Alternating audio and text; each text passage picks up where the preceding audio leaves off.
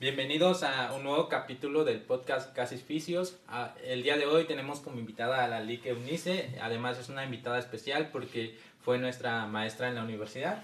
Y vamos a iniciar este eh, podcast. En este capítulo vamos a hablar también sobre un montón de experiencias, tanto universitarias, rotaciones clínicas, servicio social y también una parte importante que es la docencia. Eh, vamos a iniciar haciendo de nuevo una presentación. Richie, bienvenido al programa. Gracias este, Beto y Lali que unice. ¿Cómo estás, Lali? Bien, gracias. Me da mucho gusto estar con ustedes realmente. ¿eh? Me sorprendió su invitación y más por el proyecto que están haciendo, los felicito. Gracias, gracias. Y pues vamos a iniciar con, con lo que hemos estado platicando antes de empezar a grabar, que fue su servicio social, que nos comentó que lo hizo en el servicio. ¿Ya fue hace cuánto tiempo? ¿Hace cuántos años? oh, Qué fuerte comentario. Iniciamos fuerte. Ah, No, fíjate que el servicio social fue hace eh, 12 años. Salí en el 2009 de la universidad. Entonces, en aquel entonces, eh, les presumo, soy de la primera generación de la UOCO. Entonces, el hecho de salir a un campo donde no hay tan siquiera idea de lo que es terapia física, pues era bien complicado. Entonces, aquí en Oaxaca solamente habían tres sedes, que era el Hospital Civil, que se canceló y se fue para el Hospital este, de Especialidades, el Hospital de la Niñez y el Hospital Psiquiátrico. De ahí en fuera todos mis compañeros se fueron a la costa, todas las unidades básicas. No había unidad básica este, en Oaxaca que nos quería aceptar, no había otras este, instancias, ejemplo el ISTE o algo por el estilo, ¿no? Entonces, eh, yo escojo el hospital psiquiátrico. Y creo que aquí ustedes dos no me dejarán este, mentir. Es una experiencia religiosa en, todo, en toda la extensión de la palabra. Llegar, y ahí, este, ahí está la licenciada Gloria Oca este, ya tenía, en aquel entonces tenía como 15 años que estaba ahí encargada del área de rehabilitación. Y conoces un mundo diferente acerca de cómo te plasma este, el, terapia física en la escuela y cómo lo vas a la realidad. Nosotros en nuestras materias este, tenía psiquiatría en fisioterapia. Entonces decíamos, pero ¿para qué? ¿Cómo? ¿No? ¿Para qué sirve eso? ¿No? ¿Será posible que podamos rehabilitar a alguien que tenga algún tipo de enfermedad mental? Y créame que cuando dice que somos un ser biopsicosocial y hasta espiritual, en esa materia llegas a aprender y cuando llegas al hospital psiquiátrico, créeme que llegas a aprender todas esas experiencias con respecto a cómo vas a tratar a un paciente con esquizofrenia, cómo vas a trabajar a un paciente que tiene demencia, cómo vas a trabajar a, un paciente deprimido. Hace rato les comentaba, ¿no? Que este, uno de los proyectos durante todo ese año en el hospital era trabajar con un paciente que tenía una depresión muy grande, se quiso suicidar, no lo logra, le amputan la pierna y nos los dejan ahí. Y dicen, es momento de este paciente amputado, ¿no? Y decían, Gloria, es el primer paciente que tenemos en esta instancia de 15 años que yo estoy aquí. Entonces, ok, perfecto. Le hablabas y no te respondía. Levante la mano, no hacía nada. Estaba prácticamente desconectado de su cuerpo y de su mente.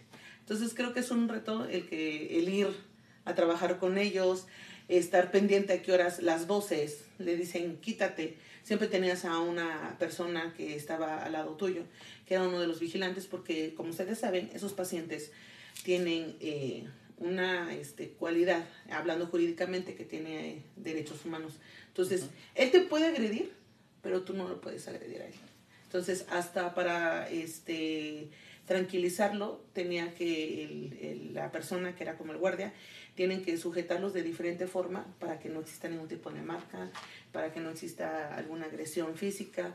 E incluso las mujeres tienen también sus propias este, este, eh, personas que son encargadas para este, someterlas, etc, etc. Entonces, el servicio social para mí fue como una montaña rusa, arriba, abajo, cada una de las experiencias, vivimos el fallecimiento de las personas y, te, y aunque pasas el tiempo, a lo mejor un año, pero sí te llegas a poner como que en el lugar de decir, bueno, esa persona pues desafortunadamente falleció, pero no hay nadie de su familia que esté.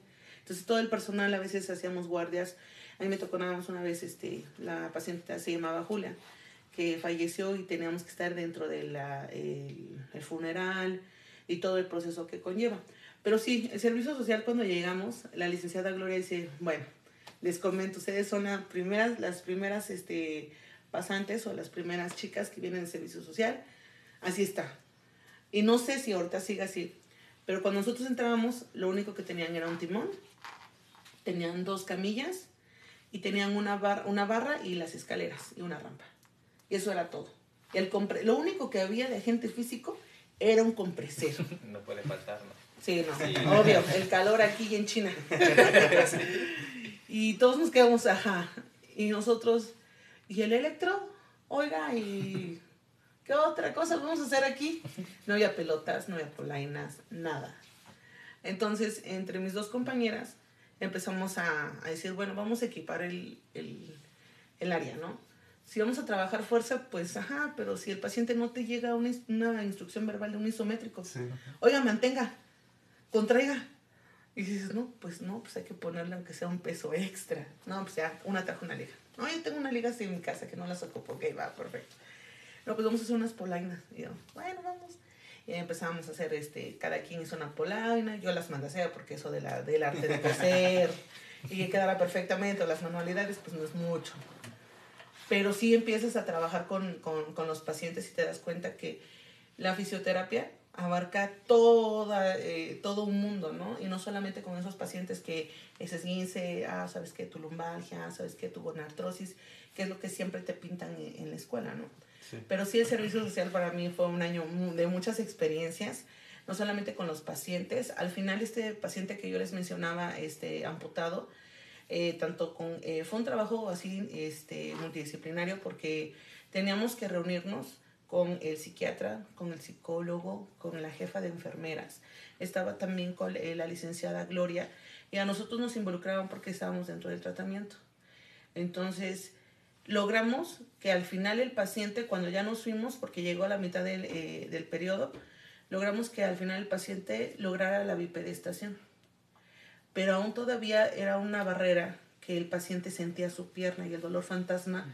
Y la sensación, por más que trabajábamos con él, él decía, no, es que ahí está mi pierna. Y hasta su voz era toda caída y todo, ahí está mi pierna. Y nosotros, ajá, y aunque está el espejo, mire, o sea, lo poníamos en short, o sea, no. Y hubo una, un, hubo una sesión que estuvo muy bonita en la cual el, el doctor Figueroa eh, llega a la, a la rehabilitación, llega justamente a la sesión y empieza a trabajar con él, no sé qué, qué técnica utilizaba, pero el paciente como que viajaba hacia atrás y volvía nuevamente al frente y decía, no tienes la pierna, ¿te acuerdas cuando te tiraste? Sí, me acuerdo. Y me dolía. Y ese mismo dolor lo sigo teniendo, por eso tengo la pierna. No. Y entonces lo trabajaba hasta que hubo un momento en que él se dio cuenta que sí, no tenía la pierna. Pero ya fue un trabajo en el cual decíamos, bueno, por más que nosotros estemos trabajando propiocepción, estemos trabajando ese muñón, que tenga la forma cónica, que el paciente pueda eh, mantener la bipedestación, cuando el paciente reacciona en ese trance y se, y se sienta, porque realmente, o sea, lo dejaba sentado y parecía eh, sentado y parecía muñequito, ¿no? Se iba. Entonces decíamos, ¿cómo? Pues el espejo, sí. Pero el espejo que estaba ahí era uno como para bañarse. Así. y pues aparte, imagínate, tener un espejo así y poner al paciente, pues era incómodo. En las barras sí había un espejo grande, pero la silla de ruedas era tan ancha que no podíamos meter al paciente y teníamos como que cargarlo, trasladarlo con una silla, arrastrándolo para que él estuviera ahí frente. Decir, te vas a parar y este es tu... Esa, esa va a ser tu, tu proposición, tu esquema corporal. Pero sí, créame que el servicio, este, en mi caso en particular, me enseñó a tener mucha tolerancia. Me enseñó a poder trabajar eh, con, con los pacientes esa parte que a veces omitimos. Y ustedes no me dejan mentir cuando tú tienes a un paciente en tu terapia, a veces los pacientes empiezan a hablar y a decir cosas que tú no les preguntas. Y a pesar de que su dolor probablemente sea, ejemplo, la rodilla, el paciente ya te empieza a hablar acerca de su vida. Y cuando llega eso, nosotros como fisioterapeutas tenemos que tener una pequeña línea delgada entre escuchar y generar un caos psicológico en el paciente. Créanme que el servicio social a mí me enseñó a saber hasta dónde yo puedo decir alto, permítame, poder este, contener, así a nosotros nos daban este, varias clases, decir, contengan a su paciente, cierren ahí ese ciclo y va. Y eh, los chicos que iban de, de servicio social de psicología nos poníamos a platicar en el comedor. Decían, no, si es que, este, que hay una carga emocional muy fuerte tienes que saber eh, cómo contener a tu paciente para que éste no evolucione a otra cosa. Y nosotros, a pesar que trabajamos el cuerpo, de forma indiferente también estamos trabajando esa parte, eh, no sé, emocional del paciente. Y hasta en la actualidad, cuando llega un paciente a tu consultorio y empieza a hablar, hablar, hablar, hablar, en vez de enfocarse a su lesión, ya tienes que saber, ok, vamos a empezar a contener. Yo no soy psicóloga, pero sí vamos a ver hasta dónde ese, ese, esa emoción llega a afectar, ejemplo, la rodilla. Y creo que en el hospital psiquiátrico te enseñan esas, esos puntos, ¿no? Decir, hasta aquí y ya no te metas. Porque a veces los pacientes o se anclan a ti, y es el famoso paciente, no, yo voy a pasar con el joven, ¿eh? Yo no quiero pasar con él. es que él ni me escucha. Él, o sea, me trata seco. No, pero él sí y hasta te trae, ya cuando ves que la primera sesión a la segunda ya te trae un bombón, dices, aguas, algo pasó, ¿no? Incluso dices, ah, qué fuerte. Con respecto a que una persona ya se llega a anclar pues, por el simple eh, hecho de escuchar, pero al escuchar, sí, pero tienes que poner como un límite y decir, espera, usted necesita otra intervención. Por eso creo que el área de la salud siempre se tiene que trabajar de una forma multidisciplinaria, porque si no, vamos a generar grandes caos. Pero esa fue mi experiencia con respecto a lo que es servicio social. No, estuvo padre, ¿no? Y hay que rescatar dos puntos importantes que mencionó Rick. Primero, el equipo multidisciplinar, ¿no? Siempre es complementar con todas las áreas que están en, como que se enfocan en salud, pues ya está el enfermero, en este caso el psiquiatra, el psicólogo, todos aportan un, un granito de arena a, al proceso de rehabilitación del paciente. Y otro punto también que quería rescatar también es la interacción, como dijo siempre estamos en, a veces el proceso de rehabilitación de un paciente es largo, ¿no? Y estamos con él un mes, tres meses, y entonces es como que hay un poquito de apego, ¿no?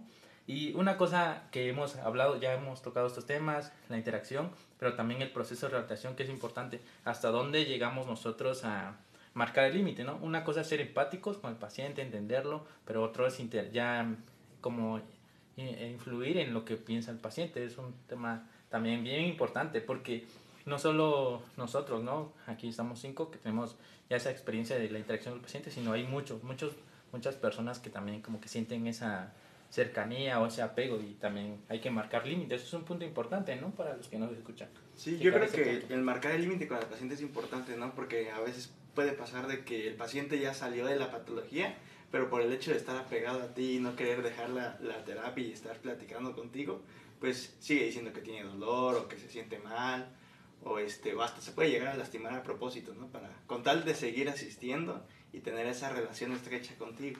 Entonces yo creo que también por eso es importante el, marcar un límite aquí. Creo que ahí sí tocaron un punto importante, ¿no? El saber decir si está fingiendo o no. Y creo que la valoración, y volví otra vez a lo mismo. ¿Se acuerdan en clase que les decía, o sea, aunque llegue el paciente y al día siguiente, al día anterior, hayas visto, tienes que volver a valorarlo para saber si es cierto o no. El dolor, créanme que por más que se quiera disimular o fingir, tú sabes cuántas, eh, de qué forma puedes valorar el dolor y decir, ah, bueno, vamos a ver si es cierto, si sigue la lesión, porque yo lo veo bien. Es que a veces el paciente dice, es que no. Cuando yo salgo de aquí estoy bien, pero llego a mi casa, ay no, ya empezó el dolor. Es que es el escalón de mi casa y a veces se casan con que ese escalón para subir a la cocina es el problema. Y tú dices, bueno, sí, es un problema que sí está en su casa, pero no es el escalón. Hay algo más que anda influyendo en ese escalón, pero que a veces el paciente se ancla y dice, bueno, no, aquí, de aquí soy, ¿no? Y ustedes se dan cuenta que a veces hay pacientes que dices, bueno, ya pasaron las días, 12 sesiones y nomás no veo que se vaya. Ya está duda uno de su tratamiento, ¿no? Créanme, sí. Eh, ese toque es un punto importante, dices, que si aquí ¿Y por qué yo no? A veces dices, bueno, rólenlo, pásenlo. Y dices, no, es que no, él me trató mal. No, ¿a qué? Ni tan siquiera me dirigió a los buenos días, ni me preguntó cómo estaba mi mascota, ¿no? Y tú, bueno, porque a lo mejor durante la plática. Y creo que algunos de nosotros saben qué es lo que falta, el escuchar al paciente. Una cosa es escucharlo y hay otros que son así de, ah, bueno, lo conecto, va a sentir calor, ya lo siente, ok, la corriente sí permíteme, ahorita regreso. También uno se van de por la por una indiferencia. Y otra cosa es de que, hola, ¿cómo está doña Cuquita? ¿Cómo le va? ¿Cómo está el Rocky, no? Ay, que no sé qué. Cuénteme, ¿qué horas pasó la señora del tamal? Ay, te traigo unos tamales, ¿a poco? Y no sé qué. Fíjese que me vuelta y así empieza la plática, pues entonces el paciente dice, de aquí soy. Hay alguien que me escucha, hay alguien que me que, que toca otras, me pregunta a lo mejor cómo está mi Rocky, ¿no? Que para mí es algo importante y nadie lo ignora. Entonces sí creo que nosotros como fisioterapeutas en el, en el, en el tratar al paciente, el cómo vincularnos con el paciente, sí tenemos que tener bien limitado el hecho de cómo involucrarnos en su vida, cómo valorarlos y este también cómo marcar nuestra línea y decir, espéreme, hasta aquí. Porque como tú dices, ¿no? A veces nosotros nos, nos llegamos a, a sugestionar de que, no, pues ya, ya le puse todas las técnicas, todos los agentes físicos y esa rodilla no sale. Entonces, soy yo. Lo siento, soy un fracaso, ¿no? Y, y el que entra en depresión es otra persona. Vamos a caer a otro círculo vicioso. Sí, sí. Así es. Ahora, ¿cuál podría definir como su mejor experiencia dentro del servicio social? La mejor experiencia creo que fue ese paciente que yo les comenté. Y la segunda experiencia es trabajar con eh, pacientes que son crónicos. Ustedes saben que hay pacientes que desafortunadamente fueron abandonados desde, desde uh, sin fin de, de, de tiempo. Y había una paciente que era la famosa Lili que yo les comentaba. Estábamos este, este, trabajando y se, era después del desayuno ya sabíamos que nos tocaba este, trabajar con los pacientes. Obviamente los pacientes eh, desayunaban a otra hora eh, diferente al personal. Llegaba y este, la, señor, la señora muy amable, señorita, ¿cómo está? Y su vocecita, ¿no? Dices, Sí. ay, Lili, ¿cómo estás? Pásale. Y siempre cargaba un bolso. Y ella era la única persona que nunca iba este, con un, este, un guardia. Porque estaba controlada, por esto, por aquello. Y nos tocábamos rolar a Lili. Ah, no, pues teníamos nuestro calendario. Hoy me toca fulanito, hoy me toca sutanito, perenganito y así sucesivamente. ¿Y qué me toca? Ah, no, pues vamos a trabajar. Ella tenía gonartrosis este, en ambas este, rodillas. También tuvo una fractura de coles, eh, creo que en el brazo, porque trabajamos también mano. Y estábamos trabajando y ya, ¿no? Vamos a empezar con las movilizaciones. Sí, sí, sí, vamos a empezar con las movilizaciones. y estaba, y nunca soltaba su bolsa, jamás. Y estábamos trabajando uno, dos, tres, cuatro. Cuando en eso me dicen, señorita, las voces me dicen que le pegue. Y en eso, ¡fum! créanme que yo no soy muy hábil, no, soy- no tengo una destreza física súper guau. Pero en ese momento reaccioné y cuando dijo eso. El bolsazo nada más llegó a, a, digamos, a tocarme la nariz y yo me quedé, ¡ah! y que se para. Cuando ellos entran en esa fase, tienen una fuerza que créeme que me quedo así. Sí. Para acostarla, yo tenía que ayudarla. Y cuando le entra, dice, es que las voces me dicen que tengo que pegarle. Me hago para atrás y veo cómo se levanta. ¡fra! Y empieza un cambio así. Y agresiva, y a decir un buen de cosas. Entonces, la licenciada Gloria decía, calma, calma, Lili, espérame, calma, calma, calma. Y yo así de atrás, de atrás, hacia atrás, discretamente, ya chocaba con las barras, ¡ay! con permiso. Y buscaba por atrás, pero nunca este, darle la espalda. Siempre tenías sí. que verlo y yo así de, ¡ah! Voy a caer de ranazo, pero tengo que estar viendo dónde está la paciente. Y ya después de eso, este, eh, vinieron, la, la que tranquilizaron, ya, eh, las enfermeras que estaban afuera vinieron, la tranquilizaron, le dijeron, a ver, y así se la llevaron, muy enojada. Y todavía le- eh, hubo, un pro- hubo un momento en que le digo a Gloria, ¿qué hice mal? Porque si trabajaba lo mismo, pero ¿qué le hice? Yo usted dije, no, me van a poner un reporte, este, y no, en mi mente empezó, "Ah, ¿qué hice mal? No, no tengo la más remota idea. Dice, no, es que tú no puedes saber y controlar su mente. Pueden ser días buenos o pueden ser días malos. Y nosotros estamos haciendo, la, en serio, la misma dinámica, la misma dinámica. Y no me dejarán mentir. Hay pacientes que se hacen lo mismo, lo mismo. mismo, sí. Y no puedes hacer un cambio porque para ellos es muy complicado aceptarlo. No, es que ella me decía esto, o algo por el estilo. Hubo otra experiencia que sí fue para todas muy fuerte, con que este, a una joven eh, entró ahí con un problema porque desafortunadamente la habían violado. Entonces, eh, para poder trabajarla, ella se, se, autoagredía. Entonces tenía que pasar a rehabilitación para poder mejorar lo que eran las piernas, y sobre todo porque eh, se autoagredía. pero para poderla tocar era, era muy complicado. Entonces creo que esa para mí fue una paciente que no pude intervenirla. Eh, una de mis compañeras sí podía, no sé si había una, se identificaba con ella, pero sí podía trabajarla. Pero ni verbalmente, ni menos físicamente tocarla era no, muy complicado. Entonces creo que para mí esas tres experiencias de ver cómo cambia un paciente con ese equipo multidisciplinario y llegas a, la bipedestación y dices, wow, lo logré, o que te falta la fase, la, la fase protésica y que esto, aquello, y que se integre y la marcha y eso, pero dices, bueno, o sea, y no, y no estoy hablando de que yo lo realicé, sino que era, a fuerzas eran las tres que estábamos, porque no eran solamente todos tu paciente, sino que ahí nos tenían que rolar para evitar ese vínculo con el paciente y que y más con ellos que no puede haber ese vínculo con los con los este, pacientes ya que nos contaban que hasta incluso había cuestiones amorosas entre pacientes y personal y decías órale muchas cosas interesantes. Sí, entonces hay muchas cosas interesantes en ese lugar. Pero sí, realmente fue muy, una experiencia muy bonita y creo que esos tres casos para mí, que son las tres, como las contras, ¿no? Buscar que alguien eh, lograra un objetivo y se consiguió, y no solamente una, sino que era a través de todas.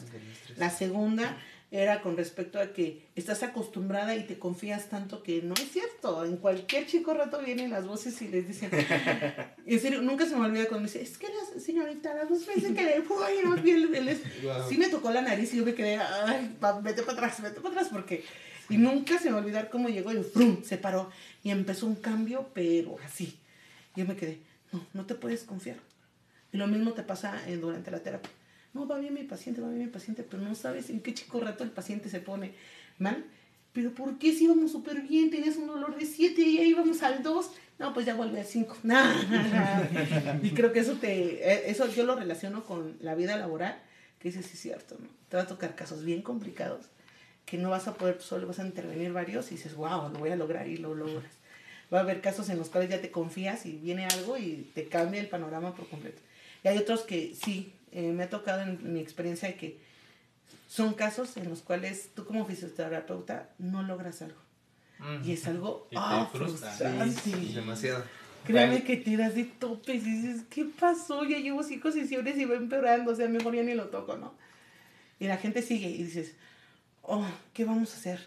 Pues tienes que buscar y reconocer que a veces tú tienes una limitante. Así es. Y, no, y a veces hay gente tan egoísta en la cual dices, no, o sea, es que mira, ¿cómo te voy a pasar a mi paciente que vino a mi consultorio? Y no le pude sacar el cinco si al contrario mal, mal, ¿no? Entonces, cuando tú rompes esa barrera y dices, ¿sabes qué? Yo no lo puedo hacer. Y va, lo paso, ¡pum! Créame que hasta el paciente te lo agradece. Y cuando tomas esa decisión es como diciendo, te vas a lanzar al bungee, no sabes si la cuerda va a estar amarrada o de plano con el miedo de decir, ¿qué dirá? Porque me lo me recomendaron. ¿Cómo es posible que yo diga, voy y lo paso a otra persona? Y ese es un, un punto. Eh, para mí esos tres casos son importantes y los aplico a mi vida profesional. Sí. Eh, en cuanto a lo que dijo al final sobre referir pacientes a otro colega también es un tema que también lo hemos hablado, ¿no? Ser todólogos, como dicen, ¿no? Al final, saliendo de la uni, sí que es cierto que nos podemos enfocar en a cualquier paciente que nos llega, ¿no? Pero también, como dice la LIC, saber hasta dónde tenemos conocimiento nosotros, ¿no? Para abordar cualquier tipo de patología. Y es buena, ha hecho eso de referencia a otros colegas. Sí, un buen ejemplo. Este, le he referido a tres amigas en las cuales tanto es de la universidad como son de mis amigas en las que he, trabajado con, bueno, que hemos sido amigas desde la carrera y yo sí he referido a mis pacientes. Sobre todo, ejemplo, los pediátricos. Sí. créanme que yo... No, créanme que no todos tienen el don de poder trabajar a un pediátrico. Y cuando dicen, oye, sí sé estimulación, ven, vamos a valorar hay veces que eh, los niños vienen con otras complicaciones y saben que, mire, en la primera valoración yo ya veo cómo se encuentra el paciente. explico al padre, esto va a pasar. ¿Y sabe qué? Conozco a una colega que está especializada en esto. El hecho de que tú refieras a alguien no te hace menos fisioterapeuta, no te hace, este, no sé, que tu reputación vaya bajando. así sea que te lo haya recomendado un paciente, que no, es la mejor y que no sé qué. A veces los pacientes te echan porras y dices, oiga, este, bájale con dos, dos a la porra porque hay cosas que a veces nosotros llegamos a limitarnos. He tenido también pacientes en los cuales los he referido con una amiga que tiene su certificación en BOBAT, en pacientes hemipléjicos con muchas, eh, este, muchas este, complicaciones y digo, bueno, ¿para qué uno? Yo sí soy, siempre les digo a mis pacientes, se los digo verbalmente, les digo, mire, ¿para qué les va a quitar su dinero, su tiempo? No solamente estoy hablando de la consulta, del traslado, del tiempo que le quitas a los familiares para que hagan el esfuerzo de venir hasta acá. Y yo le digo, ¿sabe qué? Bueno, vamos a trabajarlo, empezamos a trabajarlo y a veces que si no, es que quiero que usted trabaje con él. Sí, sí, yo sé que usted quiere que yo trabaje con él, pero pues también necesito que de un especialista. Y a veces siempre les pongo la, eh, el ejemplo. Cuando usted está enfermo del estómago, ok, va con el médico general, ¿no? Pero ya cuando el problema del estómago se complica, ya tiene que ir con un gastro. Y a veces el mismo gastro tiene que mandarlo con otro especialista. Así es. Entonces, yo sí he referido a mis pacientes con mis amigas, a veces les mando un WhatsApp, o les marcaba antes. Antes era mensaje, tanta, oye, fíjate que así eso. Sí, no te preocupes, ¿no? Y ya a veces, este, sí, eh, decían, pero ¿por qué? Mm, yo, yo la verdad estoy esperando que algún día un paciente me diga que no puede. yo en serio que estoy preparada cada vez que me dicen eso, decir, es que no puede. No, es que no pueda. Sí lo sé realizar, pero realmente yo no estoy especializada a lo mejor en cierta área. Ejemplo, yo me estoy especializando más para columna eh, terapia manual, tengo certificación de McKenzie, etc, etc, etc. Pero cuando llega, incluso hasta ellas me han referido a un paciente. Y a veces yo digo, bueno, yo refiero a varios. Eh, la verdad creo que si contándolos, como referido como a cinco, a seis. Pero porque viene con una complicación muchísimo más grande. Y solamente yo recibí una referencia. Alguien me ha referido a alguien, nada más. Pero si te das cuenta de esa, del ego. Siento que aquí el ego es el que marca. Este, yo no soy de, bueno, ¿cómo les diré? Este, yo mi consultorio, yo la verdad así de que por cuestiones personales lo tengo abierto en diferentes tiempos. Eh, si veis mi página está abandonada desde hace cinco años porque no soy muy de que no. Y hay veces que veo unas que les meten una producción que dices, ah, sí, sí. No, aquí sí hay flow. y ya cuando de repente, este, digo, bueno, cada quien tiene una perspectiva diferente, pero pues he tenido la fortuna, y eso creo que sí puedo presumirla, que mis pacientes han sido referenciados por la mejor publicidad, que es otro paciente. Sí.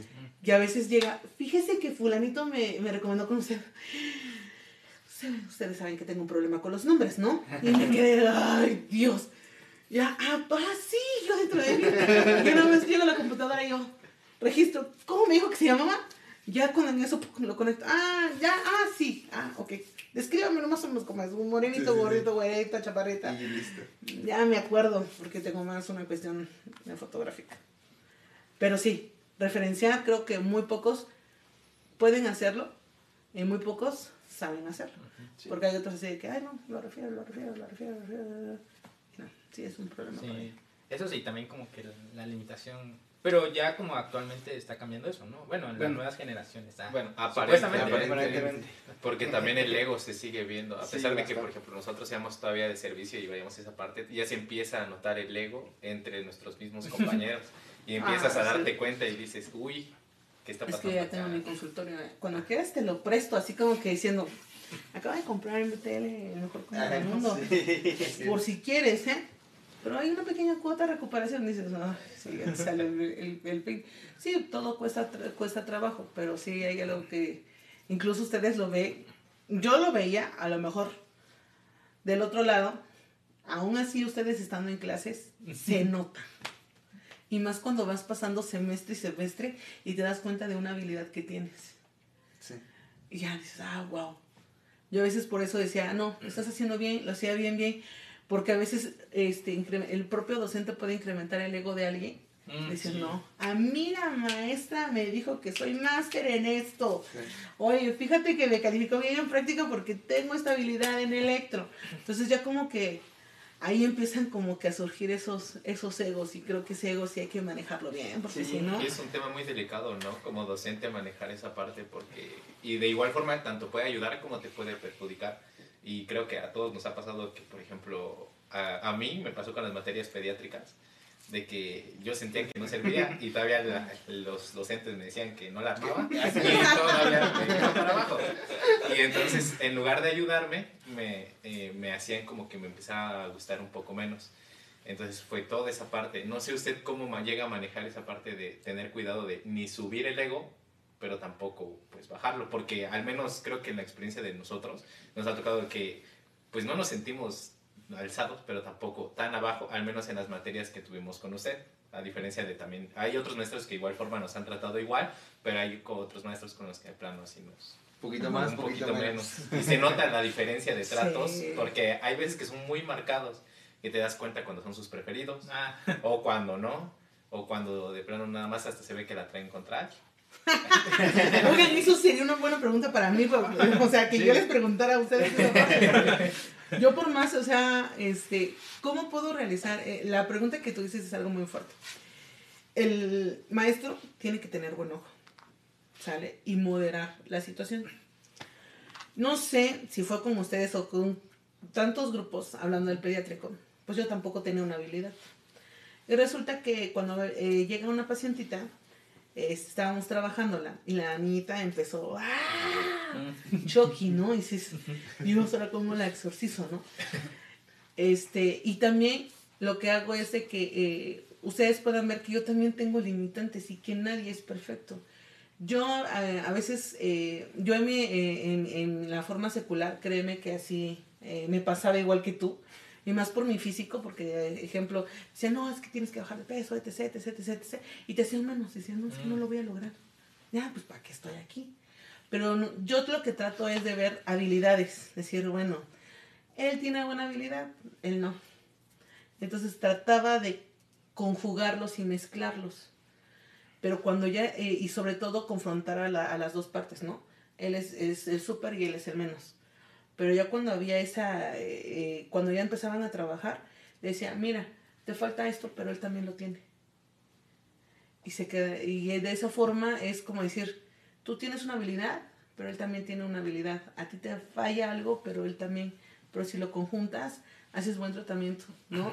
Y creo que esa parte he tratado, ay, me ha costado mucho trabajo, de poder solventarlo por el tiempo, por esto, por aquello.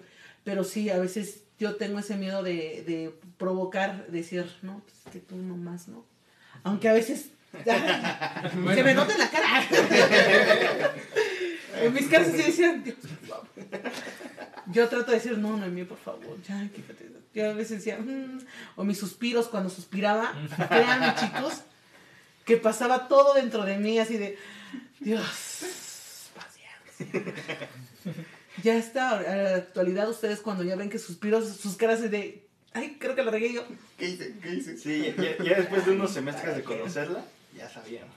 Sí, no inventen, sí. Con los ojos hacia arriba. Ajá, así de, ay Dios, ya, por favor. Otra vez Yo no te voy a decir, yo por, yo por eso te decía, no, no, me tienes que ser más calmada.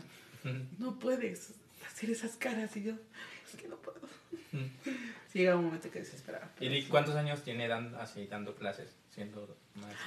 Ah, qué fuerte. Yo voy a cumplir seis años. ¿Y cómo fue que entró? Porque nos había comentado antes de que Ay, fue es un accidente. fue un accidente. Fue un accidente. Fue un accidente. Mira, te voy a comentar. En la universidad estaba enamorando este, una de mis mejores amigas. Y de ahí empezó, este, ¿cómo se llama? Ella me decía, ¿no? No, amiga, que no sé qué. Hay oportunidad. Sí. Y yo, no. Y uh, mis amigas me decían que yo era muy buena para explicar. Eh, digamos, cuando nos íbamos a la universidad, mis amigas eran, yo la verdad, si lo escuchan, ustedes saben la verdad. Este, mis amigas eran de esas personas que amaban, idolatraban la biblioteca. Mm. y de noche. En la facultad de medicina te puedes quedar toda la noche. Y una de mis amigas trabajaba ahí. Entonces decía, no, vénganse. Ay, no. Yo, en serio, después de las 12 y aparezco, aparezco abuelita. O sea, yo después de las 12 estoy cabe- cabeceando. Y ellas no. Se iban y estudiaban y leían y que no sé qué y que no sé cuánto. Y yo trataba de leer y hacía mi esquema.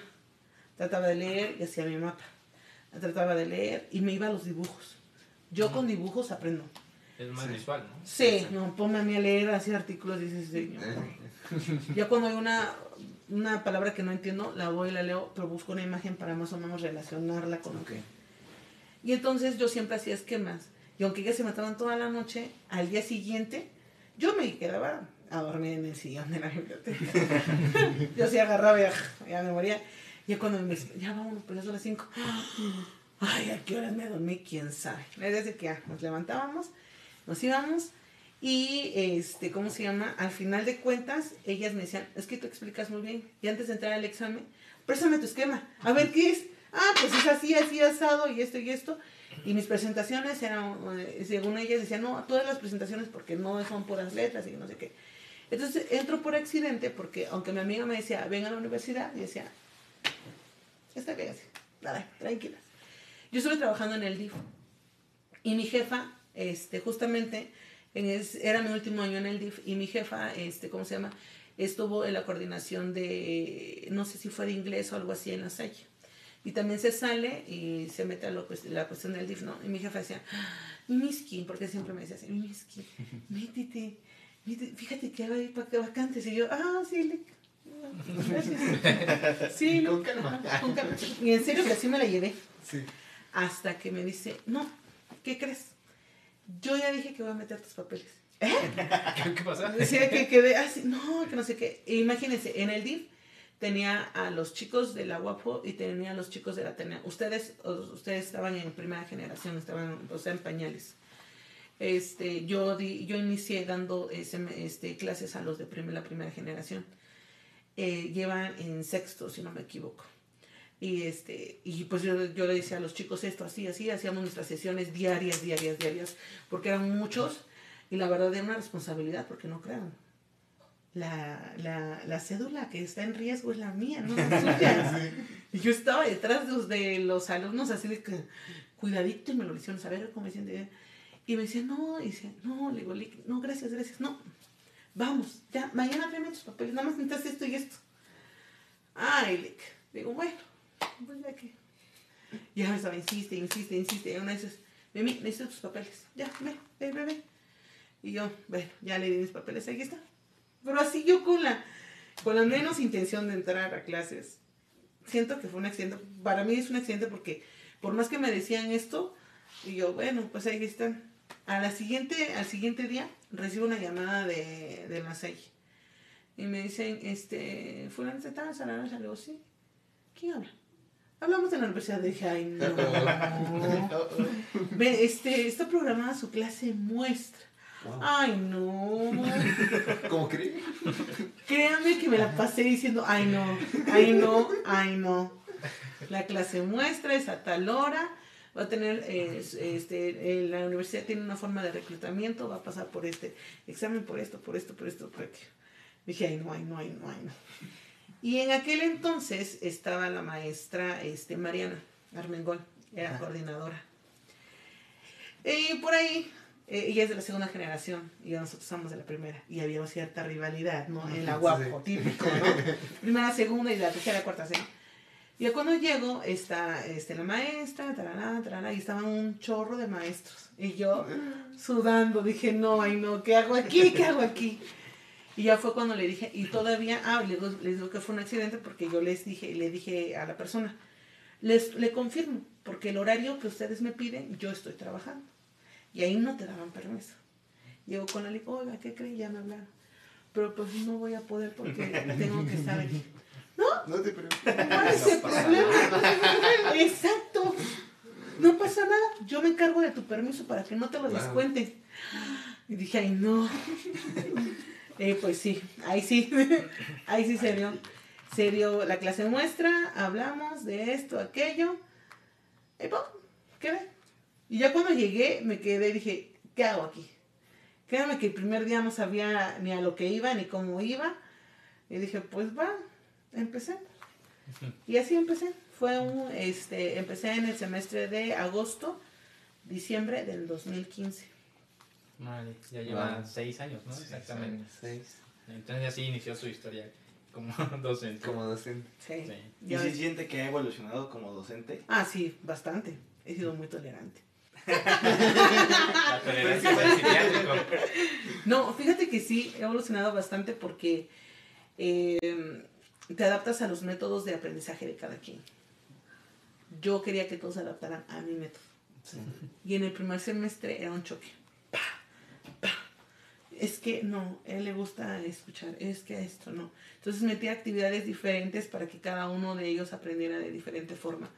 Y creo que a mí eso me ayudó a ver un poquito más amplio el panorama y no decir, bueno, a mí me funciona esto y ahí sí me voy, no, como caballito. Entonces sí, amplias mucho y sobre todo, aprend yo aprendo mucho de ustedes. Cuando hay preguntas que no puedo contestar, dices, cierto. Y yo cuando yo le digo, lo voy a investigar, pero a veces yo lo investigo para mí, pero se me olvida decir. y creo que nos me ha tocado muchas veces esa parte y este y saber y sobre todo saben qué es lo que me ha cambiado que te enamoras más y te comprometes más con la carrera porque hay muchas veces que cuando ustedes están en clase aunque vayan en semestres muy altos te das cuenta que no sabes qué es lo que estás haciendo y me tocó ser tutora durante creo que dos años un año y medio y yo decía sabes lo que estás haciendo digo porque Aún hay o sea, vas arrastrando muchas cosas desde el primer semestre. Sí. Y ya vas en cuarto y sigues arrastrándolas. Yo a veces decía, mira, deja tú la parte económica que esté gastando tu papá o quien esté pagando. Pero créeme que es como el matrimonio. ¿Para qué te vas a divorciar recién casado? No, te va a salir más caro, más, más caro la manutención. demanda. Yo siempre decía así, chéquenlo. Y créanme que sí, o sea, ser maestra me cambió mucho la perspectiva con respecto a ver la fisioterapia y cómo eh, necesitamos, sobre todo en Oaxaca, que la vean ustedes. Porque no sé, yo a veces platicaba con mis amigas de la generación, que no sé si era porque nosotros fuimos la primera generación y te topas con cada cosa y nos tocó cada, cada golpe de la vida, que dices, ay, ustedes lo tienen casi todo y no aprovechan. Y cuando tienes ciertas deficiencias dices, pues bueno, Sí, sin duda un- una gran experiencia que ya tiene como, como docente, como este fisioterapeuta, ¿no? ya en el ámbito profesional. Y pues sí, nos gustaría saber un poquito más de todo lo que ha el, su trayectoria, pero ya con el tiempo pues vamos este, finalizando, Ay, ¿no? finalizando. Ya, ya en otra ocasión podemos hablar de temas específicos. Una ronda de tres, Tres preguntas, preguntas. nada más. Una toma. se van a vengar de mí. Vamos a, vamos a poner a que saque un papelito. Sí, por favor. Si saco carita feliz me salgo de las preguntas. Carita triste, ¿Las tres? No, no, no, era... Recuerda que carita Sí. triste era pierdes, Pierdes todo. Pierdes todo. La carita así con este seria era la mitad La del mitad del porcentaje. sí, que lo sigo haciendo, ¿eh? Sí, la ley de todo o nada, ¿no? La ley de todo nada, la bola negra, sí lo sigo haciendo. Igual vamos a procurar que sean preguntas directas, ¿no? Sí, sí, ¿quién inicia allá? ¿Usted qué consejo le daría a los estudiantes o pasantes actualmente de fisioterapia? ¿Qué consejo, un solo consejo que les daría? Un solo consejo, que sean humanos. Nada más. Muy bien. Dijeron por respuestas concretas, ¿eh? Porque no, sí, yo sí, les- sí, no caras No, sí, ¿Esta es la humanos. pregunta? Ok, a ver, va a la segunda. Tres actitudes, aptitudes, habilidades que crea que es necesario desarrollar durante la etapa como estudiante o ya como profesional en la fisioterapia. Paciencia. Esa sería una de ellas. La otra sería este, empa- eh, ser empático. Creo que la paciencia y la empatía se van a fusionar muy bien para obtener. Y sobre todo, mm, ser realistas de lo que puedes alcanzar y de lo que puedes ofrecer para poder darle a tus pacientes lo mejor. Por paciencia para saber que hay procesos que son largos. Empatía, es decir, hay veces que no nos enfocamos al pie y olvidamos del tobillo para arriba, que existe alguien. Sí. Y eso sí es muy complicado, ¿no? Y sobre todo, pues tener esa, este, ¿cómo se llama? Esa parte humana que también tiene que conjuntar con todos estos. Eso serían, siento que lo que te puede abrir puertas en muchos lados. Perfecto. Última pregunta. Hay algo que quiere... ¿Tú, Raz, algo que quieras preguntar? Este, y como última pregunta es, ¿cómo les aconsejaría, igual a mí me interesa esa parte, Ay, el, el manejo del ego como tal, como profesionista. Porque es cierto que ya, ya lo habíamos comentado, pero a, a mí en lo personal se me hace muy difícil dejar aparte ese ego, independientemente de la carrera, sino en general. Pero no sé qué consejo daría para tener ese control de ese ego y, como usted dijo, entender hasta dónde podemos llegar y hasta dónde no. Híjole, es que eso va también de la mano con la personalidad de la, del, del, del- del fisioterapeuta. Sí, hay muchas cuestiones. Así siendo. Tú ves. No, yo siento que va de, de la mano con la personalidad de la de- del fisioterapeuta, porque el ego sí es muy complicado de...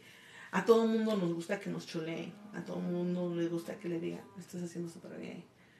Pero te cuesta mucho trabajo decir, bueno, tanto me han calificado que puedo tener un error. Y Sí. creo que esa parte sí es importante, tener los pies en la tierra. Sí, No eres Superman, no eres Mujer Maravilla, no eres fisioterapeuta súper dotado, que todos tenemos ciertos límites y creo que cuando tú llegas a ver, a, a- a visualizar de que tienes limitantes como todos, que no hay, así sea que yo lo refiera con la mejor fisioterapeuta en Oaxaca, a veces, sin ofender, es pura publicidad. Mm, también. Créame. Que ves, wow, la clínica, eh, wow, wow, wow, publicidad y eso. No, es que está con fulanito de tal, es que está con el doctor sotalito de tal. Sí, pero pues no sabes a veces qué acuerdos hay debajo del agua. Así es. Sí. Y créanme que esa parte sí es complicada. Entonces creo que trabajar el ego, eh, no podría darte una respuesta así, así precisa, porque conlleva un sinfín de cosas. Pero el hecho de que creo yo que si tú aterrizas y te pones en su lugar de la persona, te voy a poner un ejemplo. Si yo no puedo trabajarte el hombro y estás duro y dale, no, pero estás aferrada que yo te dice, no te voy a curar el hombro, pero tú estás consciente que no has mejorado, ponte en el lugar del paciente. ¿Tú qué harías? Yo busco otra opción. Pero que en vez de que el paciente busque otra opción, es más fácil que tú le digas, mire, en vez de que se vaya a la supercarretera por el camino de, de terracería o que te vayas por la libre, yo le recomiendo entonces que se vaya por la libre. Porque en la terracería, si usted se va solito, va a encontrar a muchos también pseudo fisioterapeutas, que es un Sí. muy importante. Y mejor yo le encamino por acá, porque sé que aquí van a encontrar personas que sé que está capacitado y que no le cuentan, que no le digan, "Fulanito de tal. ¿Por qué? Porque yo sé que está capacitado. Entonces creo que cuando tú te pones en su lugar, decir, bueno, es que ya llevo ya un mes y medio sin lugar. No hay, así que no puedo ni abrir 20, 20 grados mi, mi brazo. Entonces ahí sí tienes que ponerte en el lugar del paciente. Y creo que ahí ¡prum! tú mismo te regulas diciendo, ok, todos tenemos limitantes, puedo hacerlo. Muy bien. Sí, ya, ya con eso terminamos el capítulo. Este, igual, Lick, le agradecemos este, que haya aceptado la entrevista, compartir sus experiencias. Gracias a ustedes. Y yo creo que nos va a faltar otro, otro capítulo, ¿no? Para Ay, no. ya no quiero. si, es que, si es que quieren, ¿no? Porque sí, hay, hay muchos temas todavía por, por tocar. Y ya Creo se que- podrían tocar temas como tal, ya de patologías o cosas así, ya un poquito más enfocado a, a un tema muy específico. Esto fue como el inicio, es nuestra primera invitada, por cierto. No, es la segunda. Era- ajá, bueno, segunda. Segunda, Pero ya- nuestra primera invitada, licenciada, Licenciada. como y tal. docente. Y docente. Ay, no. Ay, de primera generación. Y De primera Ah, eso sí, ah, ahí tiene miedo. Ex paciente del psiquiátrico. Paciente de psiquiátrico, arriba el psiquiátrico. Bueno, pues muchas gracias, muchas Gracias a todos también que nos ven y pues nos veremos en un siguiente video. Hasta ¿Algo que quiera anunciarle? ¿O algo? Nada, ¿Algo nada. más? ¿No? Nada ¿Una más. conclusión? No, pues realmente creo que están haciendo, este, están innovando lo que es eh, la fisioterapia con este tipo de actividades que a lo mejor algunos arcaicos como nosotros no nos atrevemos o a lo mejor estamos, eh, estamos en esa en esa adaptación, ¿no? Porque hay muchas veces que sí, Créame que yo al principio decía, no, es que, porque los, eh, los fisioterapeutas, que en aquel entonces, estoy hablando de 12 años hacia atrás, no se modernizan. Y ahora llego y digo, bueno, sí, todos tenemos que estar en constante aprendizaje y creo que esta, esta actividad, eh, tanto ustedes están aprendiendo como las demás personas, pero también están dándole ese auge importante a lo que es la fisioterapia, ¿no? Sí. Y créanme que los felicito por lo que están haciendo, lo están haciendo bien. Gracias. Bien. Ahí tratamos. Bye. Bueno, nos Hasta vemos luego. siguiente Hasta luego. capítulo.